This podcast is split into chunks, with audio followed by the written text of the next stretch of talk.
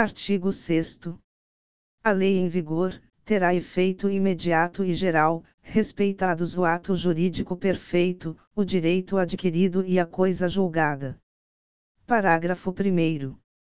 Reputaciato jurídico perfeito, o já consumado, segundo a lei vigente ao tempo em que se efetuou.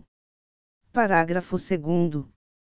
Consideram-se adquiridos, assim os direitos que o seu titular, ou alguém por ele, possa exercer, como aqueles, cujo começo do exercício tenha termo pré-fixo, ou condição pré-estabelecida inalterável, a arbítrio de outrem. Parágrafo 3. Chama-se coisa julgada, ou caso julgado, a decisão judicial de que já não caiba recurso.